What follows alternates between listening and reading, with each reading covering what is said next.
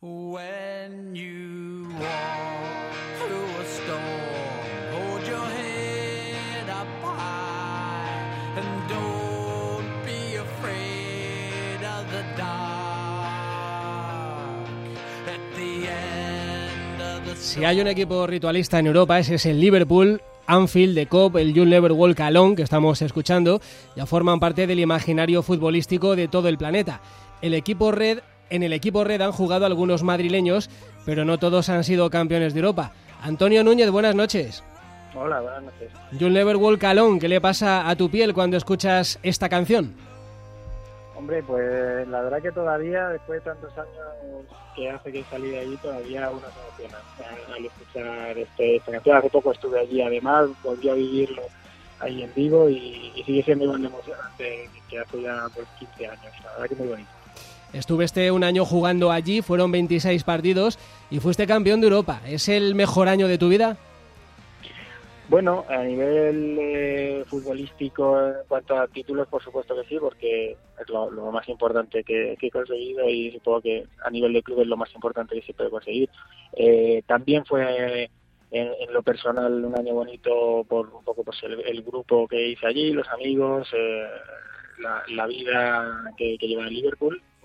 Pero bueno, a nivel deportivo en cuanto a rendimiento, pues he tenido otros años mejores que recuerdo mejor, sí. Habrá más finales, pasarán muchas cosas, pero no habrá una final como aquella, ¿eh? Sí, aquella final la verdad es que es, es curioso como todo el mundo se acuerda.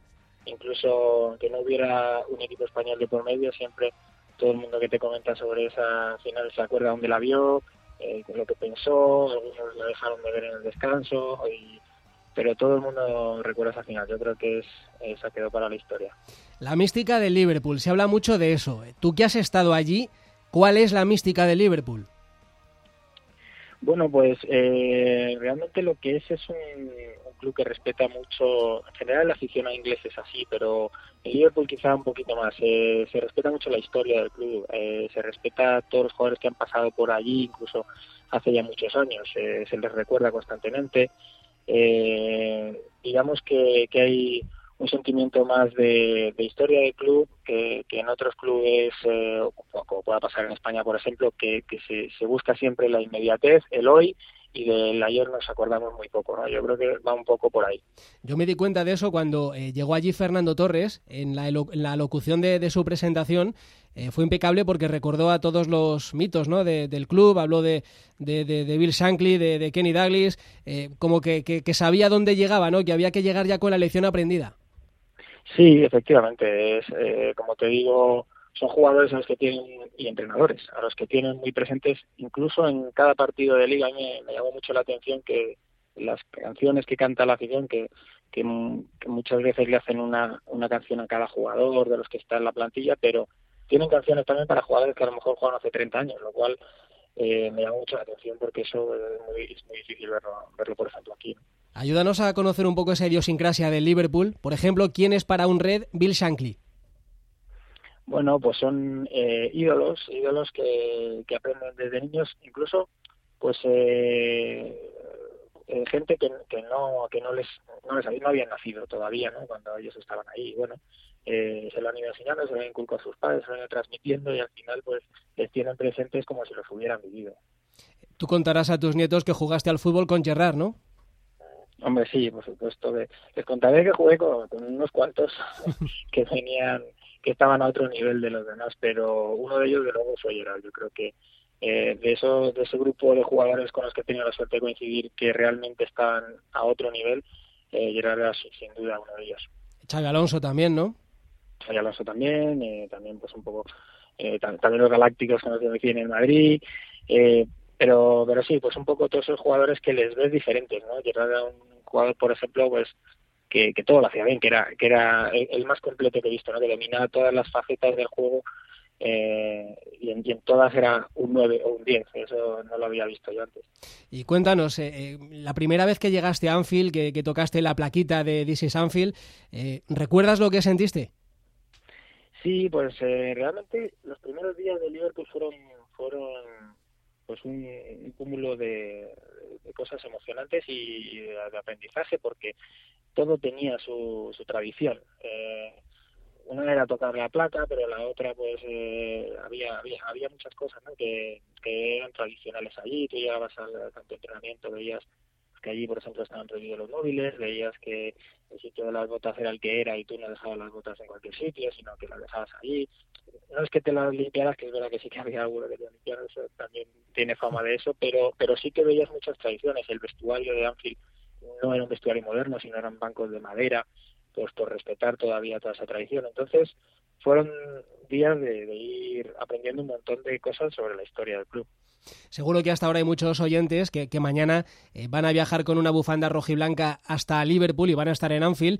Eh, y seguro que les interesa que les cuentes eh, qué es Anfield, ¿no? Porque por fuera es un estadio de ladrillo visto, casi como cualquier otro, pero ¿qué tiene Anfield que no tenga otro estadio? Bueno, eh, como dices por fuera, eh, ha perdido, yo creo, eh, porque estuve allí hace poco, como te digo, y con la reforma que han hecho han hecho la grada mucho más alta y yo creo que ha perdido parte del encanto que tenía el estadio inglés tradicional por fuera, ¿no? Por dentro sigue siendo espectacular, pero lo importante de Anfield pues es el, el ambiente que se crea allí, ¿no? Eh, que no sé si con toda la problemática que tenemos ahora, al final el partido se va a jugar con público o sin público. Parece pero que sí, que con público afortunadamente. Eso, eso es un- realmente es, eh, es un es un punto clave para el Liverpool, eh, probablemente lo más importante, ¿no? Ese ambiente que se crea en Anfield, el- eh, los grandes partidos en los que se están jugando algo muy importante. Yo recuerdo el partido en el que jugamos el pase eh, en la fase de grupos, teníamos que ganar de dos goles a Olympiacos y empezamos perdiendo y, y había que hacer tres y, y fue tal la manera en la que el público se volcó que, que hicimos los tres goles y, nos clasificamos. O sea que esos, esos momentos claves, esos momentos importantes, eh, el, el, público de Anfield es totalmente clave, es el que saca el partido adelante. Uh -huh. Bueno, dices que, que, le sigues, que te gusta ver sus partidos, que incluso a veces viajas. Eh, ¿Están aflojando o es un espejismo?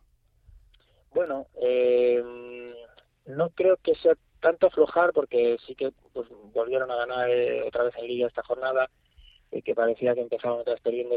Estaban dando un poco señales de, de perder un poco fuelle, pero es que yo creo que mantener eh, esos números que están manteniendo esta temporada, eh, no sé, eso no lo hemos visto desde hace muchísimos años en una competición tan dura como la Premier, ¿no? De llevarle veintitantos puntos al segundo en Premier es una cosa inaudita. Entonces, no habían perdido todavía en todo el año, eso también es una cosa que es muy difícil de mantener. Entonces, era normal que, que se dieran eh, algún resultado negativo. Eh, también es verdad que yo creo que cuando ya tienes la liga prácticamente la palma de la mano como la tienen, eh, es posible que, la mentalidad no sea exactamente la misma, ¿no? Entonces, bueno, pues puede ser eh, ese tipo de, cosas, pero bueno, vamos a ver cómo, cómo, cómo encara el partido contra el Atleti. Yo creo que en el leído sencillamente es que el Atlético se lo puso muy difícil, eh, le pusieron un partido muy duro, no estuvieron tampoco tan finos como otros días de, de cara gol y, al final, pues mira, lleva una ventaja importante el Atlético que puede aprovechar. Eh, tú, Antonio, has sido red. Eh, conoces al Atlético de Madrid, conoces al Liverpool. ¿Qué tiene que hacer mañana el Atlético para salir vivo, para salir clasificado de Anfield? Pues probablemente lo que hizo en el partido de ida. Yo creo que es eh, lo que mejor sabe hacer el Atlético, eh, como ha demostrado que ha frenado a un equipo que parecía imparable este año y ha sido capaz de frenarlo porque realmente eso lo hace muy bien el Atleti. Eh, bueno, esta vez no juegan en casa con, con, lo que eso significa porque también el campo atlético la afición es, es, un punto muy importante y lo fue en el partido de ida. Pero bueno, pues si, si consiguen eh, plantear ese partido otra vez tan difícil para, para el medio campo en adelante del, del Liverpool, bueno, pues ya llevan la ventaja de un gol y podrían sacar la eliminatoria. Al Liverpool le falta Allison, que es como si a la Leti le faltara a Oblak. ¿Qué crees que, que, que, se va a sacar de la chistera Klopp para incendiar el partido?